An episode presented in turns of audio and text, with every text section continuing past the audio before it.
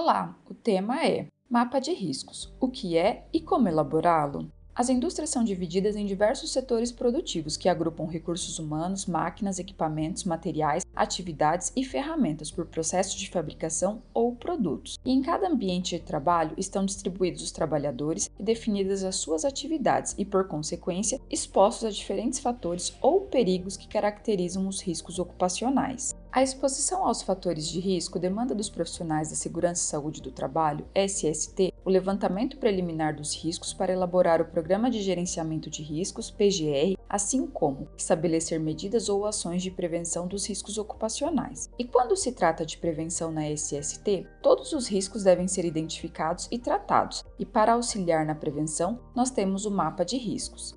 É necessário que todos os trabalhadores inseridos nos ambientes de trabalho conheçam bem as suas funções, procedimentos de SST, os níveis de exposição aos riscos ocupacionais e as medidas de controle. Isto é, os trabalhadores, além das atividades que desempenham nos setores onde estão inseridos, devem saber bem a quais riscos estão expostos e como preveni-los. Entre as práticas que os profissionais da área de SST podem usar para identificar os riscos ocupacionais e associar com o ambiente de trabalho ou layout da indústria é o mapa de riscos. É uma prática que ajuda a construir uma gestão mais proativa de SST e estabelecer uma comunicação padronizada sobre os fatores de riscos e níveis de exposição dos trabalhadores. O mapa de riscos é crucial para um ambiente de trabalho seguro, prevenir acidentes de trabalho, visualizar as situações ou pontos de perigo e caracterizar o tipo de risco, entre outras vantagens, e é por isso que vamos abordar o tema. Confira a seguir.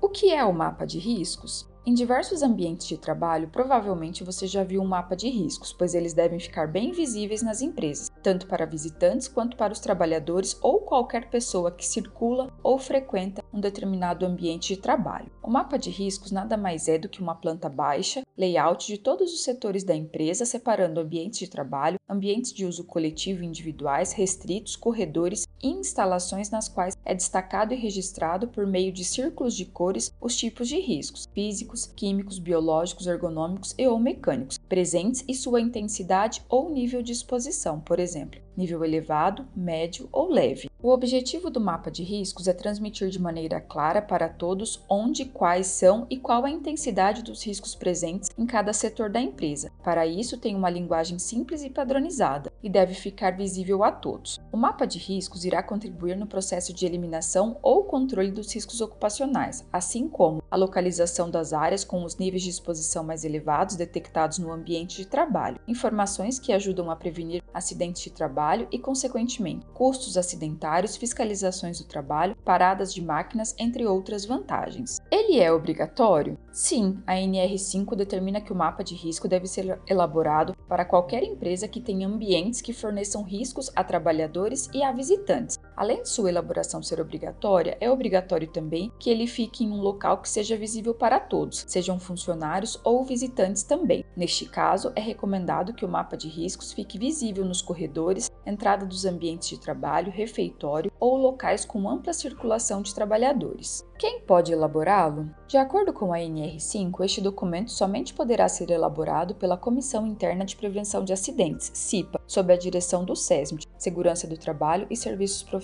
Médicos. Empresas e organizações sem CIPA podem optar por contratar uma empresa especializada em saúde e segurança do trabalho para elaborar um mapa de riscos. É necessário também ouvir e promover a participação de todos os trabalhadores dos setores da empresa na elaboração e detecção dos riscos ocupacionais. O mapa de riscos deve ser realizado a cada um ano, quando é renovada a CIPA, e a implantação das medidas preventivas para eliminar os riscos identificados devem ser garantidas pelas empresas, informações que devem estar alinhadas com o PGR e com as informações transmitidas no e-social. Para coletar as informações do mapa de riscos, a equipe de profissionais da SST pode usar a tecnologia a seu favor. Por exemplo, com o OnSafety é possível coletar os fatores de riscos, identificar o local, associar com os itens das normas regulamentadoras e registrar as ações preventivas. Além disso, manter informada sobre o status das ações de melhoria e informar todos os membros da CIPA. Só não pode deixar de ter este documento. A NR1 prevê multas para empresas que descumprirem alguma norma regulamentadora, inclusive a NR5, que trata do mapa de riscos. Quais os níveis de risco? Os níveis de riscos no mapa são representados por círculos. Leve, basicamente um risco pequeno ou médio, desde que controlado. Médio, o risco impactante, que pode ser controlado. Elevado, apresenta alto risco de morte, lesões graves ou doenças ocupacionais. Não pode ser neutralizado ou mesmo ter mecanismos de controle ou redução. Por outro lado, de acordo com as classificações de risco acordadas, os tipos são coloridos no mapa de risco. Para entender o que cada cor significa, observe o seguinte: Grupo 1: Riscos físicos, cor do risco, verde, descrição: ruído, vibração, radiação ionizante e não ionizante, frio, calor, umidade e pressão anormal. Grupo 2: Riscos químicos, cor do risco, vermelho, descrição: poeira, fumaça, névoa, gás, vapor, produtos químicos em geral.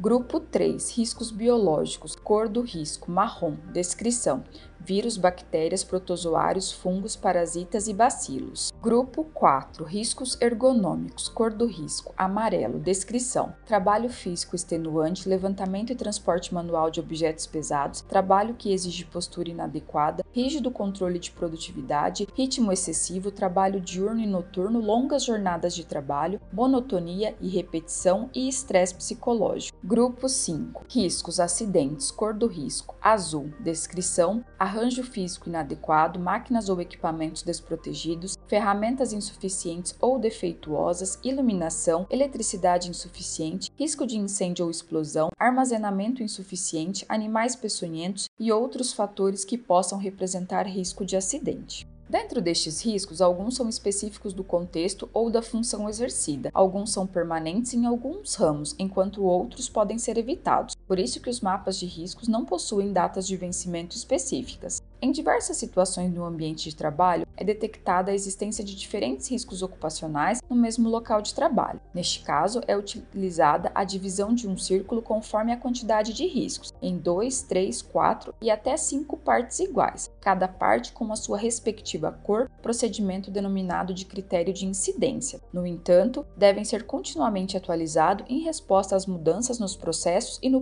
próprio ambiente, que podem criar novos riscos que reduzem ou compensam riscos anteriormente existentes. Como elaborar o um mapa de riscos? O desenvolvimento de um mapa de riscos é um processo qualitativo e participativo. Qualitativo, pois exige que os profissionais que o preparam, sejam da CIPA ou de empresas contratadas para o serviço, tenham uma compreensão mais profunda de cada detalhe dos processos da empresa. É participativo porque deve envolver os trabalhadores que trabalham no dia a dia da empresa, realizam atividades laborais e têm um conhecimento em primeira mão dos riscos que enfrentam no dia a dia. Cada empresa precisa de um mapa de riscos adequado para a sua atividade industrial, mas alguns itens são comuns a todos, como esses: reunir informações suficientes para montar diagnóstico da situação de segurança e saúde no trabalho do estabelecimento, possibilitar a troca e divulgação de informações entre os trabalhadores e estimular sua participação nas atividades de prevenção. Conhecer o processo de trabalho no local analisado os trabalhadores, número, sexo, idade, treinamentos profissionais e de segurança e saúde, jornada de trabalho, os instrumentos e materiais de trabalho e as atividades exercidas e o ambiente. Identificar os riscos existentes no local analisado. Identificar as medidas preventivas existentes e sua eficácia, entre elas, medidas de proteção coletiva, de organização do trabalho, de proteção individual e de higiene e conforto descobrir as queixas mais comuns entre os funcionários expostos aos mesmos riscos, doenças profissionais já diagnosticadas e causas mais frequentes de ausência no trabalho, ter conhecimento dos levantamentos ambientais já realizados no local, o número de trabalhadores expostos aos riscos, especificar os agentes, por exemplo, físicos, químicos, ergonômicos, biológicos ou de acidentes. Gostou deste formato? Deixe um comentário nas nossas redes sociais e acompanhe os conteúdos de SST com o OnSafety.